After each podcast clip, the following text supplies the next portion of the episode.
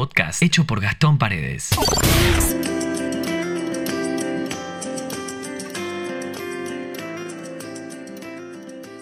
Y acá estoy, yo de nuevo. La verdad que no puedo creer la cantidad de repercusiones que tuvo el podcast anterior, en el que realmente quise de corazón y muy resumidamente contarles un poco lo que me tocó vivir de chico. Me sorprendió la cantidad de gente con sus mensajes que me contó historias similares que habían vivido. Muchos encontraron consuelos en el entender que el miedo no se extermina, sino que se combate. Que produce esa dualidad, ¿no? Entre tratar de darle lucha y necesitarlo como motor. Entre tantos mensajes que llegaron, había uno que me llamó la atención y que criticaba también a la RAE por su definición de valiente. El mensaje decía, ¿sabes qué dice al respecto la RAE? Valiente es aquel que no tiene miedo. Sin embargo está mal, porque valiente debería ser aquella persona que a pesar de sentir el miedo, sigue adelante. Es muy cierto, ¿no? Gracias a todos los que estuvieron reflexionando, los que se fueron prendiendo, a los que cuentan esas historias que duelen, pero que también sana contar, ¿no? La verdad es que para mí hacerlo no fue fácil. Pues imagínate que esta historia la tengo hace muchísimos años. Nunca encontraba la forma de, de exteriorizarla, de contarla. Duele, pero no porque no lo haya superado, sino porque me movió un montón de cosas. A medida que iba contándoles la historia, iban llegando a mi mente un montón de recuerdos. Pero ¿saben qué? No todas eran feas. Y de eso va a ir el podcast de hoy.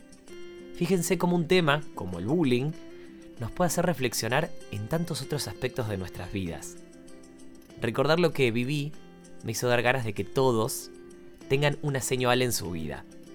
En esta instancia te estarás preguntando quién es la seño Ale y qué parte tiene en esta historia.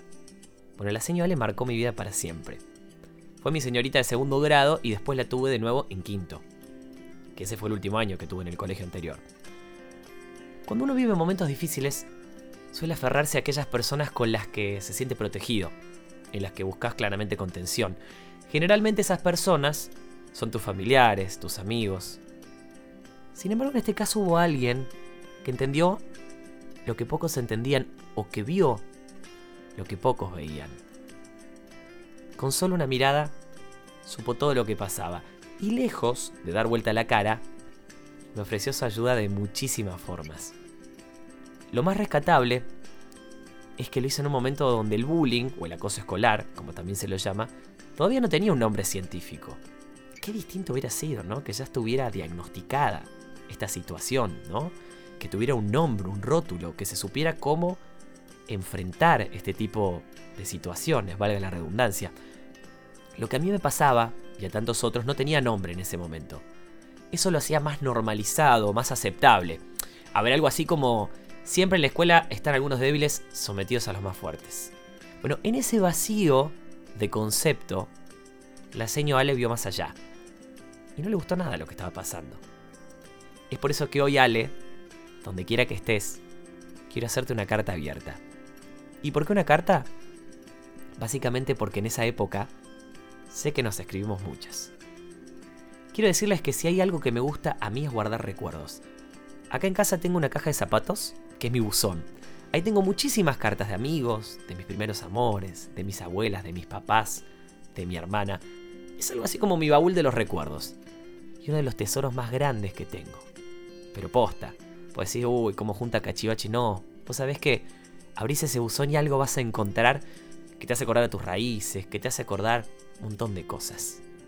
Que congela palabras en el tiempo y las tenés físicamente para volver a leerlas. Eso es, es bárbaro.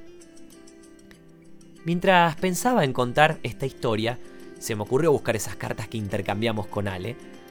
Mientras que yo me sentía tan mal, la verdad. Y desgraciadamente solo encontré un sobre, cuyo remitente casi desgastado, en una hoja que alguna vez fue blanca y ahora está muy amarillenta, decía para Gastón Paredes, de tu señor Ale. Inmediatamente no necesité el papel con la letra de la seño para recordar lo que esa carta decía. Sé que le respondí en aquel momento, pero también sé que quiero responderla ahora.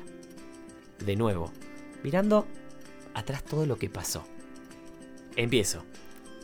Querida señor Ale, ¿cuánto tiempo? ¿Cuántos años? Para ser exactos, 18 desde que te vi por primera vez en segundo grado y 15 desde que me marcaste mi vida para siempre. Gracias por enseñarme todo lo que se puede lograr cuando uno tiene vocación. Fuiste más que un aseño de materias de la primaria. Fuiste una segunda mamá, fuiste una psicóloga, fuiste una confidente, fuiste una amiga que por más que tenía muchos más años que yo, estaba para mí cuando en el colegio no tenía a nadie. Con tu dulzura me hiciste salir de los momentos más tristes y me diste la fuerza necesaria para levantarme en cada caída. Te diste cuenta lo que pasaba y te conectaste con mis papás. Te diste cuenta todo lo que sufría y cómo me afectaba en el rendimiento escolar y me llevaste a tu casa para darme clases particulares. Sí, mi misma seño me daba clases particulares de su materia. Cada vez que te recuerdo recuerdo tu sonrisa, tu mirada, tus ojos marrones, tus rulos y esa voz que no voy a olvidar nunca. Porque cuando me sentía tan mal, esa era la voz que me hacía volver en sí. Es que imagínate lo solo que me sentía en el colegio. Sé que había días en los que todo volvía a la normalidad y que bueno, en los recreos me veía jugar con mis compañeros. Pero entendías que el daño ya estaba hecho, no te dejabas guiar por las apariencias y me seguías de cerca. Creo que hoy tengo la vocación de enseñar porque en vos vi la clase de maestro que todos deberíamos tener. Quien no deshumaniza, quien confía en que cada alumno puede dar lo mejor y ser lo mejor. Quien entiende que antes que un número en la lista somos personas. Personas que sienten, que sufren, que están contentos. Bueno, en fin, personas. Si hay algo que voy a extrañar siempre esa etapa de mi vida, es no haberte vuelto a ver. Pero vos, como mi familia, fueron los pilares más importantes en un momento muy difícil. Los abrazos que me diste cuando me sentía mal fueron los más sinceros. Saber que estabas por los pasillos me daba seguridad, me hacía caminar tranquilo. Así que gracias, señor Ale, por haber sido tan humana tan comprometida.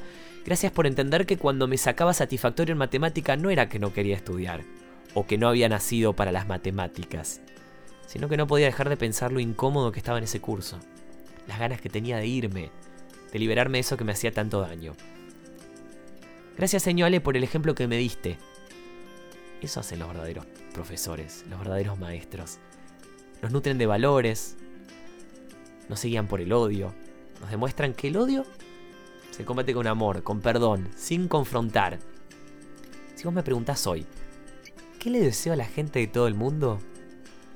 Hoy te digo sin dudar que tengan un aseño Ale en sus vidas.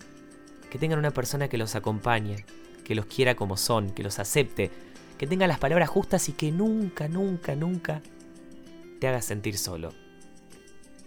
Cuando nos escribíamos las cartas, teníamos una forma particular de saludarnos y así quiero terminar esta carta en especial.